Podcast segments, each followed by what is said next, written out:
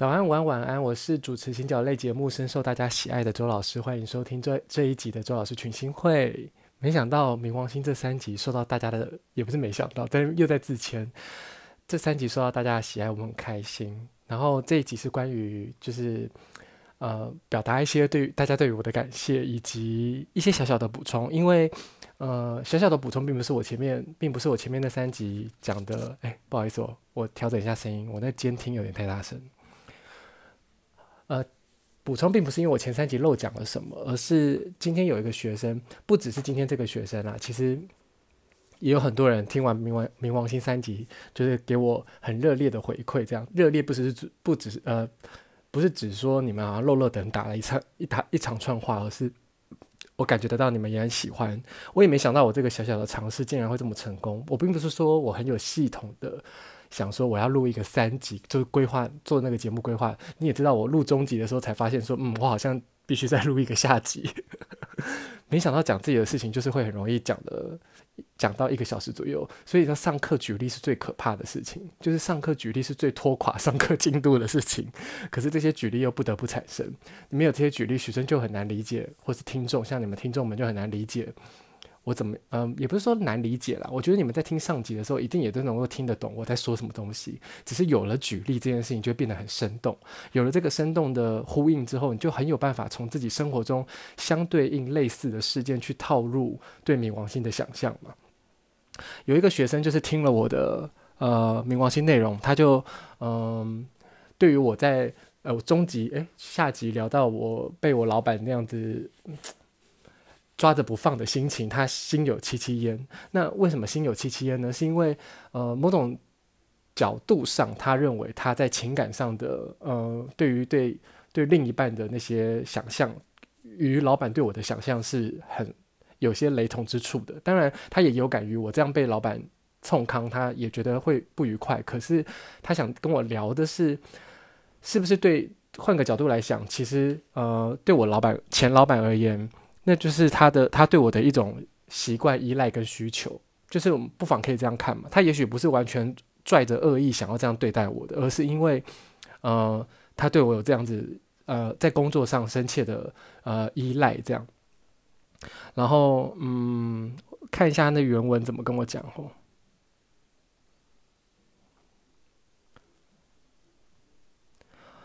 哦，就是他举他自己生活中的例子跟我说，他会想到我的前老板不想要放手让我做其他的制作，要把我留在他的身边。虽然他的人生的情况不能类比我的情形，但是处在那种不想放手让对方得到更想发展的部分，那个心情，他觉得，呃，对，对于那个对方，就是对于我这种角色，其实也是一种需求跟肯定吧，不全然是满满的恶意。当然，他这样提出这个。不不全然是满满恶意的时候，他有打一个括号问号嘛，然后这这这里面那种他对我好像很理所当然的恶态度，还有习惯我的努力付出，也让我的朋友感觉到不舒服。我就直接点名的跟他说，就算这些是需求跟他对我的肯定，他重点就在于他必须表现得很坦然，就是我的前老板应该坦然的表达他自己的需求，或是坦然的关照我的需求，而不是什么都不说，什么都以自己为为。自己为出发点去筹谋，那就只是自私。呃，我根本不会觉得我被肯定了，然后被肯定不应该是我自己去拿来安慰自己填空的答案。呃，被肯定不应该是我自己去填空拿来安慰自己的答案，应该是他要告诉我让我有感觉的，我感觉我自己被肯定。呃，我我这边就延续讲一下这个话题，就是我们在生活中常常会习惯的去填空这件事情。那所谓的填空，其实就是一种脑补，就是我们不应该。嗯，只要我们感觉到对方是自私的，那就是自私的。我们不应该去脑补对方的自私，我们也不应该去脑补他对我们的想象。如果他认他觉得这个自私，我们认为的自私不成立，他就解释他自己并不自私。如果我们今天被别人认为我们是自私的，我们觉得不是，那我们就解释，想解释就解释。想感觉到的是真的，就是真的，就是你感觉到的那个自私。如果这个存感觉是真的存在，你不需要去为对方脑补任何后路，你不需要在那边对方都还不急着下楼，你就帮他造台阶。再来就是聊到哦，大家有没有注意到，其实冥王星的星球上面有一颗爱心？如果你有在看我的线动，我线动不是弄得很灰累累的吗？如果你有在看我的现实动态，你就会发现，我一直有在提醒你们注意冥王星的身上其实有一颗爱心，很可爱。以及呃哦，如果真的有什么没讲，就是关于冥王星义工，有一件事情我没有提到，就是所有冥王星义工的人，我这样讲的好像就有点你知道以偏概全。我想一，那不要说所有，我觉得冥王星义工的人可能从小都会知道自己和别人不一样的地方。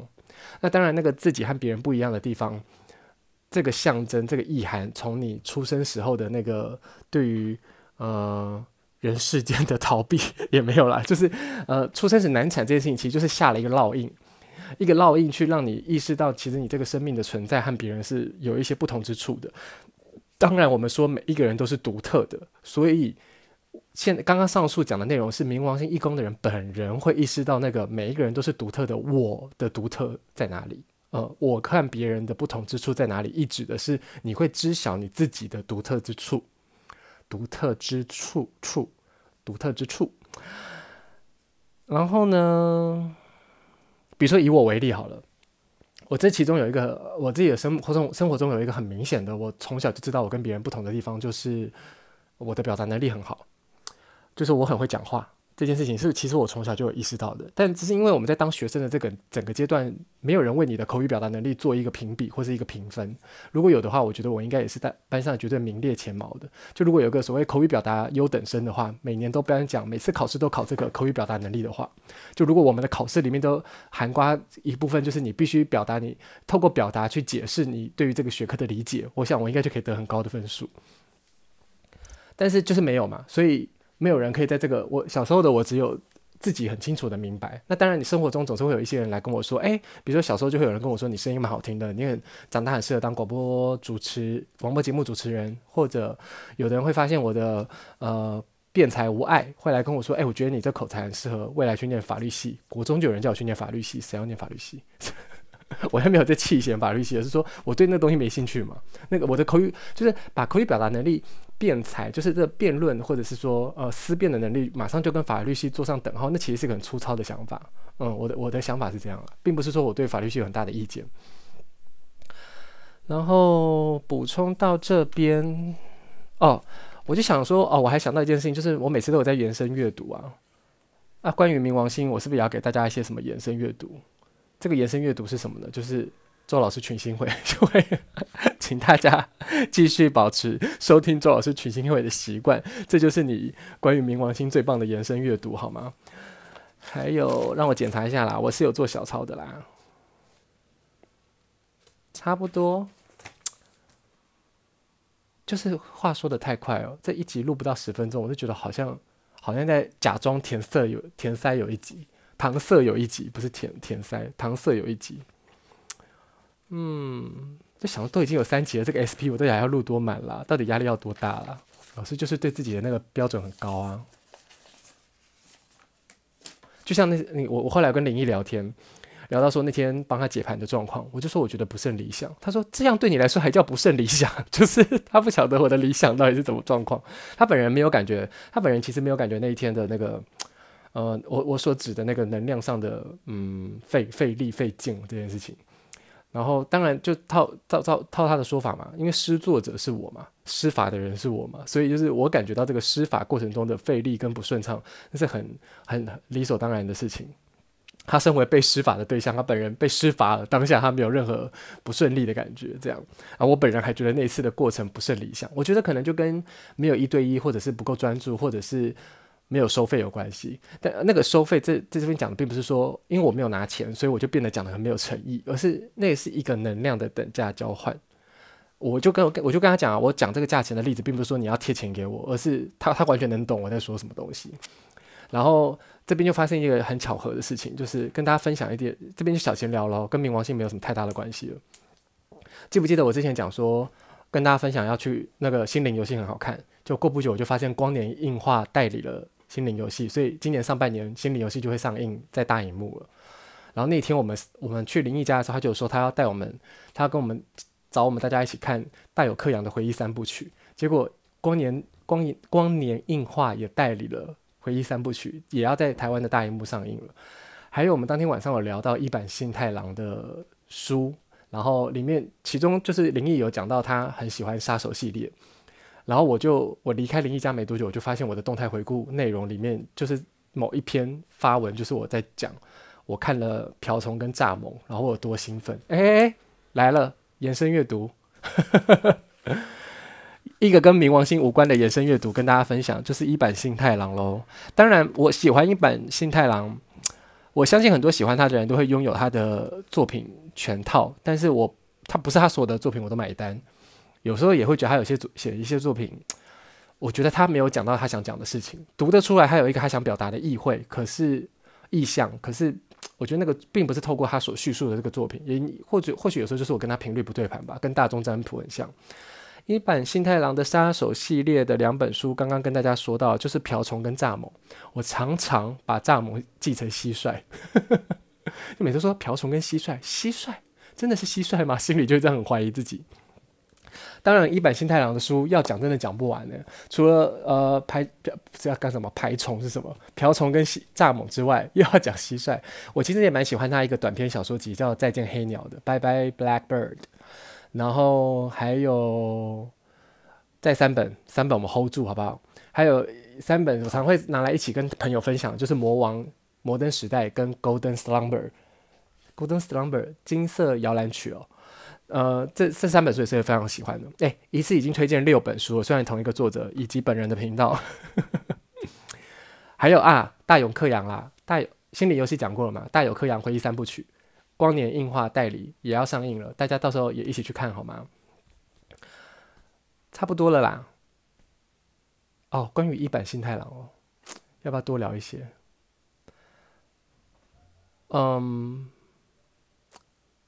魔王跟摩登时代有点算是前后作，那只是说时间点，因为一坂新太郎这个作者他就是很喜欢让他的作品在时间线上仿佛是在一个线性的史观里面的。然后，所以你就会在这些作品之间看见这个前作里面曾经有出现的人，在后作也出现了的这种，身为读者会感觉到的这种小小幸福感。那因为他本人在写作的时候也很擅长一件事情，就是让整个故事所有的支线最后收拢收拢成主线剧情嘛。那最后在收拢的这个过程，你就会人我们常常在看剧情感觉到兴奋，就是这些看起来一个一个像像是毛线球的小小剧情，后来被他收拢成一一捆。呃，比如说三股鞭或二股鞭，你就会觉得很兴，你就会觉得这一切的一切原来都其来有自，你从那当中感觉到那个其来有自，你就会觉得很兴奋。我个人是这样子啦，啊，我觉得他这是他写作上的一个很大的特点。比如说像《Golden Slumber》这本书，就是充分的表现了我刚刚讲的这个手法，这样。然后《魔王》跟《摩登时代》就是很想要跟大家介绍，可是因为一介绍就会很有点像是不小心在爆雷。但总之这，这这两本书很值得大家一看的原因，是因为你在收听这个节目，你就在学习魔法。其实，其实魔王跟摩登时代在聊的内容，也就是跟人的超能力还有魔法有关。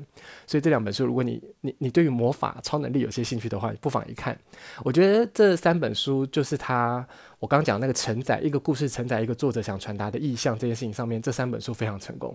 那当然，就瓢虫跟蚱蜢来说，就是娱乐性非常高的两本小说。我跟你讲啊、我相信我的听众里一定也有九把刀的爱好者啦。应该很多人都说不是我，不是我，很多急的否认。但是总之，如果你喜欢九把刀的杀手系列，你是绝对要看一坂幸太郎写的杀手的，因为我真的可以打包票，比九把刀好看的真的是上百上千倍。然后关于杀手，还有一本书，这个今天真的是又干货满满。还有一本书就是不是一坂一坂幸太郎写的，但是因为讲到我不能不介绍，因为这本书是我人生中的爱书，就是《Diner》。我的《Diner》是借别人了吗？真的假的啦？Diner 在哪？哦哦哦！我刚以为他不见，我真是要哭诶。平山梦明写的 Diner，哇，这也是杀手集资大成的一部作品。他是不是有真人影电影版啊？我不敢看呢，因为我看了我怕会很不爽。我记得好像看到预告，我曾经臭骂过，臭骂了一番。Diner，噬食者，吞噬的噬，吃东西的食，食物的食。者就是投射者的者，这样什么 mo 哎，者也是可以翻成 mono 嘛，对不对？mono 什么什么库库啊，算了算了，不要不要不要在那边瞎聊。平山梦明，Hirayama Yumeya，Hirayama Yumeyaki，嗯，我平山梦明是我非常喜欢的作者，然后 Diner 是他目前我不知道是他已出已，反正就台湾目前呃中文化的他的长篇小说只有 Diner 一本，也是极好看。十五分钟了，差不多了。这样讲到这种长度，我心里才安，不然好像在跟他们诓片里面一集，诓片又怎么样？我都用快讯录一集了，自问自答。没事的话，记得抬头看看星空。我是周老师，谢谢你收听这一集的冥王星 SP。很快下集再见，拜拜。